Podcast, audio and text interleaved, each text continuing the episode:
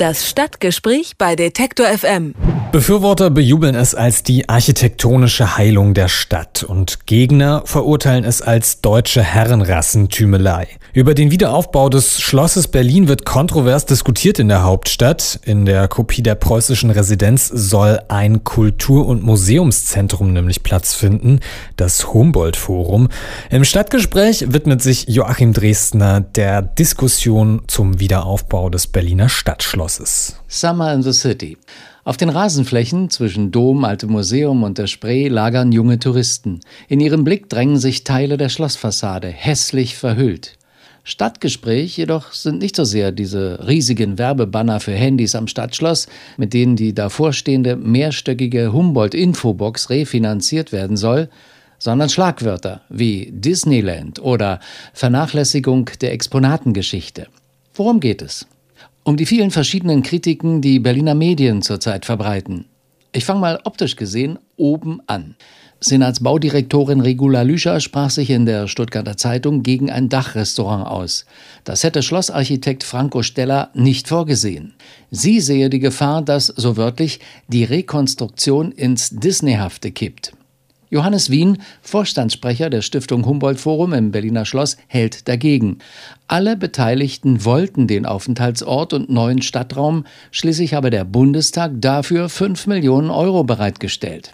Johannes Wien sieht schon Besucherströme. Die werden es lieben, die Dachterrasse, und wir werden Schlangen unten haben, die alle da hoch wollen. Also da mache ich mir gar keine Sorgen. Der Blick ist irre.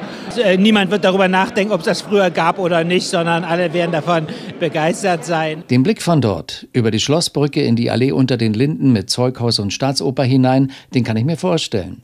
Einen Vorgeschmack bekommt, wer heute vom Dachrestaurant der Humboldt-Box in die Linden hinein bis zum Brandenburger Tor schaut. Während die Dachterrasse von der Straße aus kaum zu sehen sein wird und das Gesamtbild kaum beeinträchtigt, bildet ein Kreuz auf der rekonstruierten Kuppel den sichtbaren Abschluss in der Höhe.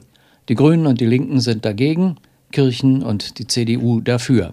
Unbeeindruckt von der politischen Diskussion, ob das geplante Kreuz den Dialog der Kulturen und Religionen gefährde, hält die Stiftung Humboldt Forum an der historischen Rekonstruktion fest. Wer hat das noch? Ein Gebäude, das innen ganz modern ist, außen wie ein Schloss aussieht, Kunst und Kultur aus aller Welt zeigt und trotzdem auch den Bezug zur Geschichte Berlins hat. Also einfach was Besonderes und das positiv zu sehen, das würde ich mir wünschen, aber ich glaube, die meisten Besucher werden das auch tun. Johannes Wien blickt in Richtung Eröffnung. Die sollte mit dem 250. Geburtstag Alexander von Humboldts am 14. September 2019 verbunden sein, selbst wenn im neuen Schloss noch nicht alles fertig wäre. Das geht bei der Staatsoper ja auch. Die wird am 3. Oktober dieses Jahres eröffnet und danach für letzte Arbeiten noch einmal geschlossen. Bis das Humboldt-Forum also 2019 seine Arbeit aufnehmen kann, wird weiter heftig gestritten, auch um die Innereien.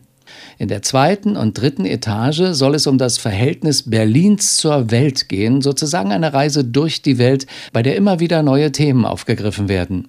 Im Streit um die Darstellung der Kolonialgeschichte einiger Exponate schmiss eine renommierte Kunsthistorikerin hin. Sie verließ das internationale Beratergremium. Darin sieht Hermann Parzinger, einer der Gründungsintendanten des Humboldt-Forums, eine Mischung aus Missverständnis und Aufgeregtheit. Bei, den, bei, der Art der Präsentation der Sammlungen sind wir mit Kooperationspartnern in allen Herren Ländern in Zusammenarbeiten.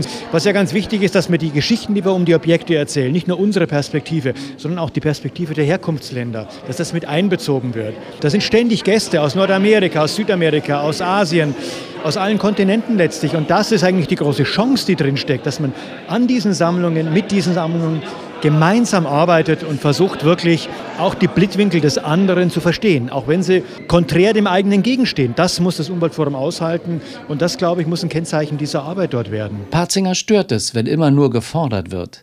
Man solle die Museen unterstützen bei dieser Art von Herkunftsforschung mit Manpower, mit Forschung. Dazu gäbe es in der Politik erste Überlegungen. Man sollte das Thema Kolonialismus jetzt nicht nur an den Museen festmachen. Das ist ein Problem der gesamtdeutschen Geschichte. Verschüttet durch die unsäglichen Verbrechen des 20. Jahrhunderts, Holocaust und so weiter. Und ich glaube schon, dass das ein Thema ist, was in unserer Öffentlichkeit etwas breiter diskutiert werden muss, auch außerhalb und auch ohne der Museen. Die Schlossrekonstruktion ist in der Zielgeraden. Bei Baustellenführungen drängen sich schon jetzt die Besucher. Sie wollen sehen, was passiert und was geplant ist, beobachtet Johannes Wien von der Stiftung Humboldt Forum. Seitdem wir jetzt die Türe ja auch aufmachen, also mein Eindruck ist, die Berliner nehmen es an. Man sieht immer mal Leute, die auch vorbeigehen, guck hier unser Schloss. Auch der Vater des Gedankens Stadtschloss Reko wirkt immer zufriedener. Wilhelm von Bodin, einst vom Stadtmagazin Tipp als peinlichster Berliner gescholten, der dem Ansehen der Hauptstadt mit diesem geradezu schädlichen Anachronismus schade. Der Geschäftsführer des Fördervereins Berliner Schloss wird die noch fehlenden Gelder zusammenbringen. Das Haus soll den Menschen Vergnügen machen und auch die weniger Gebildeten erreichen, sagt Willem von Bodin. Es werde ein Wahrzeichen, das die Stadt wieder zusammenführt. Wir heilen die Stadt architektonisch. Das Zentralgebäude kommt zurück. Von der Zukunftsaufgabe her ist das Einzigartige die Kombination aus Museum, aus Wissenschaft, aus Gesellschaft, aus Politik und aus allen Arten der Künste, von den Museen, die bildenden Künste, von Theater über Musik, alles. Es wird im Grunde die eierlegende Wollmilchsau. Das kann keiner mehr umpusten, es steht. Genauso wie feststeht, dass Berlins Mitte kein Museum, sondern eine lebendige Stadt ist. Keine Träumerei aus vergangener Zeit, sondern ein quirliges Hier und Jetzt, das sich ständig weiterentwickelt. Das Stadtgespräch bei Detektor FM.